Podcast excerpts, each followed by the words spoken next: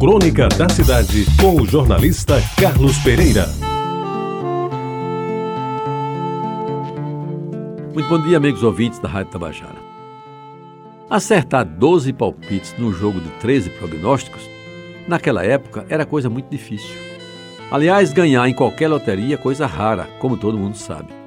A alegria de ser um dos felizardos da loteria esportiva naquele final de semana em 1968 era, portanto, plenamente justificável. Eu estava morando no Rio de Janeiro, onde fui fazer um curso. E aí, da agência da Caixa Econômica, na Avenida Nossa Senhora de Copacabana, assim que abriu, pelas 10 horas da manhã da quarta-feira, era o coroamento da jornada iniciada na noite anterior, que, tal qual filme de suspense, incluíra uma busca incessante ao volante premiado por todos os cantos imagináveis, até encontrá-lo na lixeira do andar.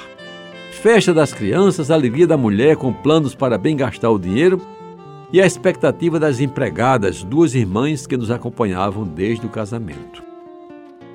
O gerente da caixa, simpático e solícito, não só confirmou que o volante estava premiado, e anunciou o valor do prêmio, em moeda da época, uma soma bem interessante, e de repente pediu-me os documentos para providenciar o pagamento.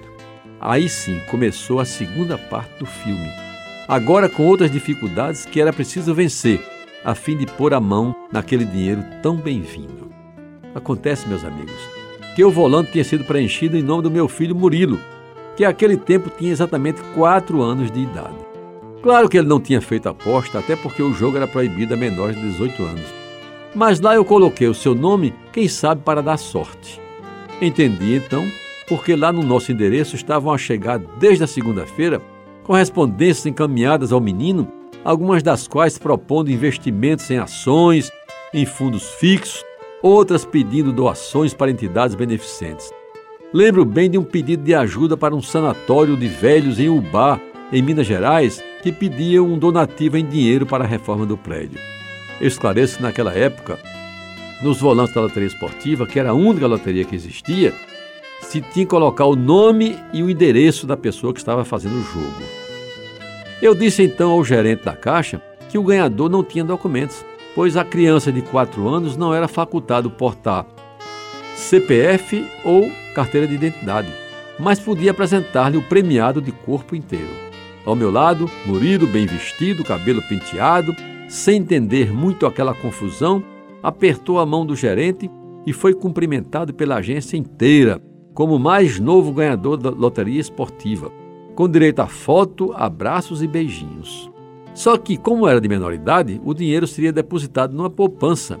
Em seu nome, somente seria movimentado quando ele completasse 18 anos, de acordo com a lei. Voltamos todos para casa com um profundo sentimento de decepção.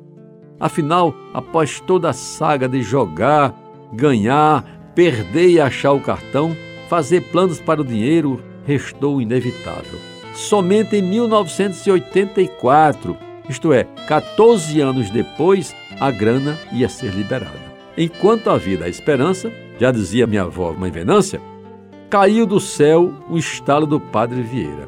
Por que não consultar o advogado? Por que não tentar liberar o dinheiro que realmente foi ganho por mim, embora em nome do meu filho? E assim foi feito. Uma petição ao juiz com documentos hábeis certidão de nascimento, certidão de casamento, declaração da Caixa Econômica, etc. Duas viagens Rio-João Pessoa e em menos de 30 dias o dinheiro estava na minha conta. Com o prêmio, liquidei um financiamento habitacional do Banco Nacional da Habitação, BNH, ajudei a minha mãe e a minha sogra, colaborei na compra de uma casinha para os pais das minhas empregadas e ainda de quebra cumpri a antiga promessa de presentear a mulher com a tão sonhada aliança de platina com pequenos brilhantes.